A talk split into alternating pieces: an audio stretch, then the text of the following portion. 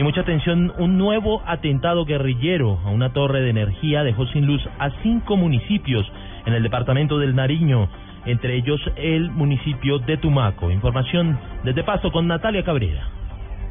Hola, ¿qué tal? Pues la información preliminar asegura que serían cinco los municipios afectados, entre ellos Tumaco, como usted lo menciona, también están Barbacoas, Ricaurte, Magui Payán y Roberto Payán, que hasta este, hasta este momento se encuentran a obscuras. El atentado se habría realizado en el corregimiento de Altaquer, en la vía que de paso comunica con Tumaco.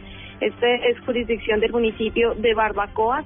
Sedenar ha informado ya que son 42 mil los usuarios afectados sin embargo, son 260 mil habitantes de la costa del Pacífico nariñese afectados también por esta explosión que se habría realizado en horas de la tarde.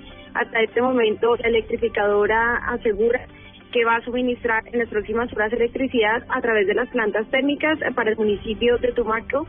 Entre tanto, tenga el aval de las fuerzas militares para empezar los trabajos de rehabilitación provisional del servicio. Natalia Cabrera, Blue Radio.